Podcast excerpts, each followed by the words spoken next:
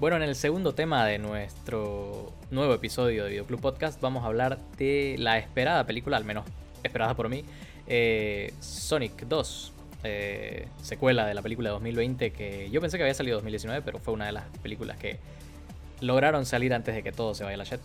Eh, vos recién la viste el fin de semana, ¿no? ¿La 2? Sí. Sí. Claro, bueno, igual. Sí, sí, porque vos la viste en el estreno. En el estreno, el. Señor importante. gracias a The Films por la invitación, más bien. Pero sí, la vimos el sábado en la mañana, eh, de la antes de la semana del estreno. Y bueno, haciendo cola con 55 mil niños ahí en, en, Multicine. Eh, pero valió la pena, la verdad. Para mí al menos. Ya ah, o sea que o sea que la viste con el doblaje de Luisito de nuevo, ¿no? Sí. Como, como la vimos. O sea que hasta ahora no has escuchado, no has escuchado las voces originales. ya, o sea, no la, no completa la película, obviamente. Eh, pero ya sé cómo suena Sonic como Ben Schwartz, ¿no? Este, eh, y bueno, obviamente por los juegos sé cómo suena Tails. Pero eh, en ese sentido, por mí está bien. La verdad, mm, nos sorprendió, si, si, recordás cómo salimos de, la primera película, salimos re sorprendidos, re gratamente, digamos, por, el doblaje de Luisito. Sí, en especial porque fuimos sin expectativas. Totalmente. Eh, porque bueno, o sea, fue una producción bastante ah. eh, llena de problemas. sí. Digamos. Eh, y bueno. Entonces, no olvidemos el, rediseño que hubo del, personaje. Esa historia yo creo que va a ser eh, legendaria y estudiada en, clases de cine, porque al menos en, el mayor comeback de... En cuanto a relaciones públicas es tremendo lo que hizo Paramount, o sea, fue muy bueno, la verdad, porque eh, obviamente hubo gente que lo llamó este movimiento de marketing, estaba armado, que no sé qué, bueno, pero incluso así fue un tremendo movimiento. Porque, claro, soltás el diseño que estaban barajando, eh, o ese iba a ser el diseño, digamos, ya si querés llamarlo movimiento de marketing, puedes decir que era una de las opciones. Y claro, los fans, hubo tremenda reacción en internet, no querían saber del diseño porque realmente era horrible. Eh, era un intento de eh, humanizar, digamos, a Sonic. y no funcionó. se veía totalmente perturbador, digamos. Y después de, creo que el, la ola de comentarios negativos sobre el aspecto del personaje, Paramount agarró dijo, bueno, sacó un comunicado diciendo, bueno, después de haber escuchado a nuestros leales fans sobre el diseño del personaje, vamos a tomarnos un tiempo y vamos a retrasar un poco la película para rehacer el diseño. Y la verdad lo que salió fue un diseño muchísimo mejor. Pero muchísimo mejor. Y al final creo que terminó ayudando a la película, porque si no te acordás, creo que lo hablamos en un podcast en esa época, pero creo que dijimos, o sea, yo al menos mi opinión era, yo quiero ir a ver ahora la película por, por más que sea mala, por, por ¿cómo se dice? Este, agradecimiento, digamos. Claro, como por compromiso, básicamente. agradecimiento al, al, al estudio por, por haber realmente tomado en cuenta la opinión de montón de fans en el mundo, que realmente era horrible el, diseño y lo tomaron en cuenta y se tomaron el, gasto económico. A menos que haya estado todo planeado. A menos que haya estado todo armado. Eh, eh, para arreglar lo que hicieron. Entonces, creo que es el único caso donde se ha visto eso. Eh, entonces, bien por Paramount, digamos, en ese sentido. Ahora, entrando ya un poco a, a la secuela. ¿Qué, te pareció? Dame tus impresiones así de, de uno. Eh, me gustó, de hecho, o sea, no es así, oh, peliculón, la mejor del año, pero es una película disfrutable, igual que lo fue la primera. Me parece que están haciendo algo bastante interesante con el personaje, están como creando este, el, llevando el mundo de los juegos a la, a la pantalla, a la vida real, eh, de una manera bastante interesante. Y y no sé, o sea, me, pareció divertida. Sí, sí. Tiene... Eh, no, te, no, creo que esté a la par del original. No creo que sea igual de buena. Eh, tiene más problemas que la primera. pero igual me parece una buena secuela que lleva la historia hacia adelante. Está claro lo que quieren hacer y, me parece muy bien. Como decís, eh, llevaron el videojuego a la pantalla y eso es lo que mucha gente quiere eh, con este tipo de películas. Y sobre todo, creo que agarraron y supieron identificar muy bien lo que tenía que dar fuerza a esta película, que creo que era la, dinámica y las interacciones entre el trío principal. Y eso es lo que nos dieron. Eh, y obviamente, otra vez, Jim Carrey, del que vamos a hablar un poquito más luego. Eh, pero sí, me pareció una muy buena secuela. creo que la primera sigue siendo la superior. Y básicamente creo que es eh, que están haciendo un buen trabajo con esta saga. ¿Qué pensás vos de eh, la introducción de Tails y Knuckles? Eh, me gustó bastante. O sea, creo que de hecho las partes en las que aparecen son las mejores partes de la película. En especial porque Sonic tal vez se puede poner un poco pesado como personaje por momento. y y realmente hace falta un balance con otros personajes y creo que hicieron un buen trabajo llevando, trayendo estos, estos dos personajes que igual son bastante importantes para la historia de Sonic en los juegos. Que me gustó tanto Tails, que es como el, un, fanboy un poco más eh, tecnológico y, como que es el, está a cargo de los gadgets y cosas así. Eh, y después Knuckles, que es más como el que se introduce como villano, es el que es más bruto, es un poco más uh, fuerza. Eh, tonto, o sea, es, como fuerza por sobre Y, es bastante interesante. Idris Elba hizo un, buen trabajo, en mi opinión. ¿Vos la viste la verdad que, en inglés? Perdón, en el idioma original. claro, el idioma original. Sí, estuve, estuve a punto de, verla en, portugués, porque la verdad que no, no había muchas funciones en, el idioma original. ¿Hay un nombre específico para Sonic en portugués? Eh, no, es Sonic, no. Ah, es Sonic, Siempre, siempre tenés algún, alguna historia sobre los títulos en portugués, pero bueno. Sí, pero en eh, este caso, no sé si los otros personajes serán, eh, por ejemplo, Tails, no sé si será Tails en, en portugués, pero bueno, ya, ya no lo sabré. claro, ya, ¿para qué volver a verlo? Eh, bueno, o sea, bueno, si te gustó mucho puedes volver a verlo, obviamente, ¿no? Pero creo que nosotros no somos mucho tampoco, de tampoco repetir películas en el cine. Eh, bueno, sí, como decís, me pareció igual el punto fuerte de la película cuando aparecen los, personajes eh, nuevos que vemos en esta película. me gustó mucho cómo hicieron la dinámica de Tails y Sonic. Eh, creo que el desarrollo de esa amistad fue muy bien hecho. Eh, lo podés ver eh, durante el transcurso de la película como Sonic al principio creo que es un poco raro, Tails, digamos, obviamente por, cómo se presenta.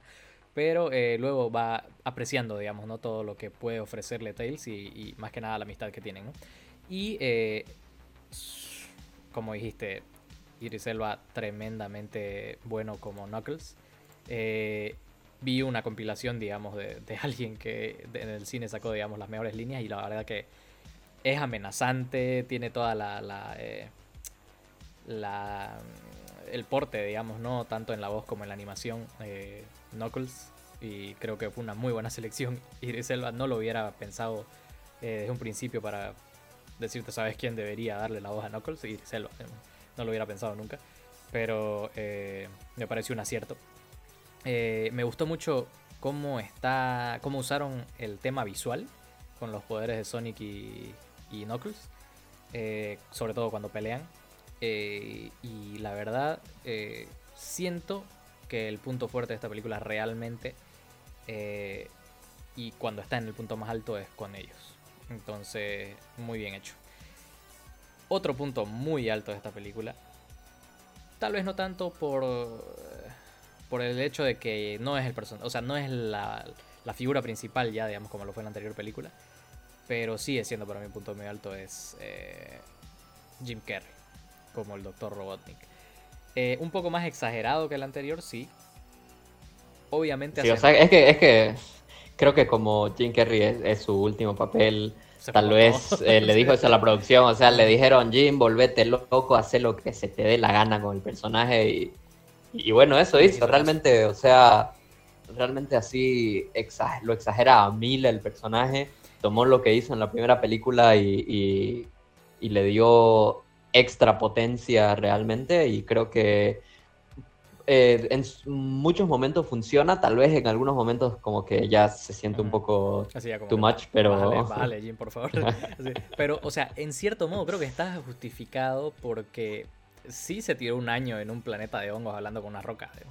Entonces, creo que sí puede haberse vuelto un poco loco, digamos, ¿no? Porque básicamente... Más de lo que estaba. Claro, de ahí, de ahí viene la, la, la justificación o la razón para que esté así, ¿no? O sea, es un genio que se quedó solo casi un año en un planeta que, que nadie sabía dónde puta estaba y el tipo pensó que no iba a volver eh, o, no sabía si iba a volver a la Tierra, digamos, ¿no? Entonces, bastante bien Jim Carrey, sí. Eh, puede ser su última película, es probable, eh, porque él dijo que la única forma de que haría otra película sería que Los Ángeles bajen y le den un guion que, que quiera hacer, digamos, o que, o que él crea que vale la pena hacer. Esperemos que le den algo, que se le presente esa oportunidad, digamos. Eh, porque yo creo que es muy temprano para que Jim Carrey se retire. Eh, pero bueno, eh, básicamente va a ser lo que él quiera y, y bueno, igual tenemos bastantes películas de Jim Carrey para seguir mirando y disfrutando. algo para criticar, yo al menos me pareció que los humanos estaban pero re de sobra en esta película, pero re de sobra sobre todo con esta trama de la boda en Hawái, que cada vez que cortábamos ahí era así como que... Ah, creo que la parte del humor, la parte más baja estuvo ahí, por ejemplo. Yo creo que tiene sus momentos esa parte. Creo que real, creo que si, si, tuviera que elegir dónde está la parte más baja de toda la película, sería con el. Los rusos. Eh, mm, en Green Hills, lo, el, policía ese que comienza a interrogar al, secuaz de, Robotnik, que no entiendo a dónde llega, no, no sé por qué estuvo eso en la película, realmente eh, se siente totalmente fuera de... No, tal vez no fuera de lugar, pero como que sin, sin razón de ser. Eh, sí, eso, lo de los rusos y partes de la boda en Hawái, me parece a mí. Porque lo de los rusos me parece así como que ya, ok, entiendo que tienen que ir a Siberia porque ahí está la cueva, pero tenía, era necesaria la batalla de baile, así. Y de esa forma, no sé, eh, y como decís, la, la, interrogación del secuaz de, de Dr. Robotnik también, que aparentemente está enamorado del Dr. Robotnik. Este, pero sí, o sea, me pareció también innecesaria. Y, y en este en tema de la boda, creo que nos centramos demasiado en en la hermana de, de la esposa de Tom, en la cuñada de Tom, digamos, que, en el tema de la boda y en el tema de la pareja y en el tema de, o sea, sentí como que, ¿por qué estamos preocupándonos por ellos? O sea, sí, es que fue totalmente una herramienta muy rara para avanzar la trama. Total. Pero... Hay un punto, hay unos cinco, minutos donde estás ahí con, con eso, digamos. Y así como vos estás así, ya quiero, quiero ver qué pasa con Knuckles y Sonic, digamos, y estás ahí con, con esta buscándolo al, al, marido que era un, bueno, al, al, prometido que era un agente del FBI, digamos. Y estaba, o sea, ¿qué, qué haces, digamos? Volvamos a la acción. Pero no olvidemos que hay un momento en el que un cura abre la Biblia y tiene un arma adentro, que eso me parece súper La verdad que sí.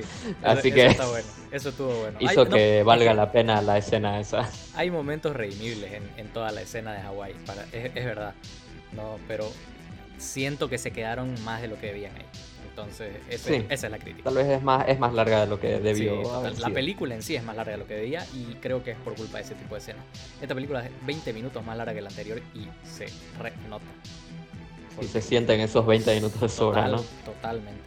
Eh, básicamente eso. Creo tenemos... Eh, bueno, comentemos lo del final. Obviamente saben que estos análisis son... Oh, la batalla final es buenísima. Me, gustó mucho. Me gustó mucho el Mecha Robotnik. Mecha Robotnik. Se, vio, se veía brutal. Y, y en sí toda la, la, batalla, todo el desarrollo hasta su, hasta su desenlace me pareció muy bien ejecutado. La verdad no esperaba ver a Super Sonic. Eh, pero considerando que en el juego también aparecen Sonic 2, era como que sí. Tiene sentido que aparezca Sonic, Super Sonic en el Sonic 2, la película. Eh, obviamente este tema de la esmeralda, ¿cómo se llama la esmeralda eh, maestra? Eh, con el tema de las siete joyas y esto un poco paralelo a, las gemas del infinito, pero... Un poco. Sí, un poquito nomás. sí, digamos, le da, digamos, ese poder temporal a Sonic justamente para derrotar a Robotnik y, la verdad darle un final bastante bueno a la, mejor escena de la película. y vemos que aquí las esmeral las, las, las gemas, perdón, eh, salen disparadas, ¿no? O sea, salen del cuerpo de Sonic y salen disparadas. Así que digamos que tenemos eh, por dónde ir, especialmente eh, teniendo en cuenta que en la escena post créditos nos muestran algo que los fans del juego les va los emociona mucho. Shadow Qué momentazo que fue esa escena post créditos, la verdad que fue muy estuvo muy bien hecha. Claro que la mitad, la mitad del, de la premiere fue así de ¿quién es ese? ¿Qué? ¿Qué? Ah, bueno, la premiere. Claro, la premiere. También pues. así, ah, un Sonic Nero, así, ¿no? Y yo así.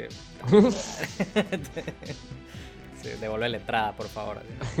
Eh, pero bueno, eh, es un momento, como decís, muy, muy bueno. Y la verdad, Obviamente te confirma Sonic 3, ¿no? ¿Había alguna duda de que esta película iba a ser una de que esta saga iba a ser una trilogía? Creo que no.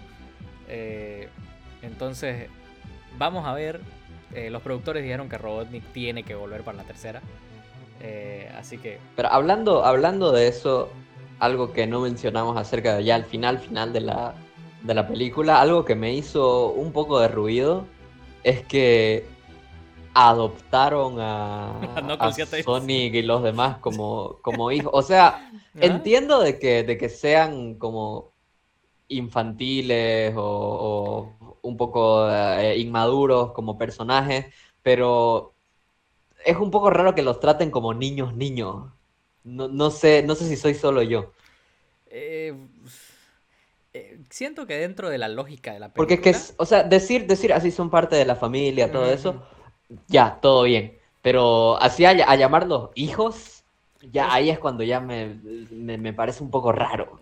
No sé, por eso te digo. O sea, dentro de la lógica de la película no me hizo tanto ruido en el momento. Ahora tal vez pensándolo un poco puede ser porque sí, es como que...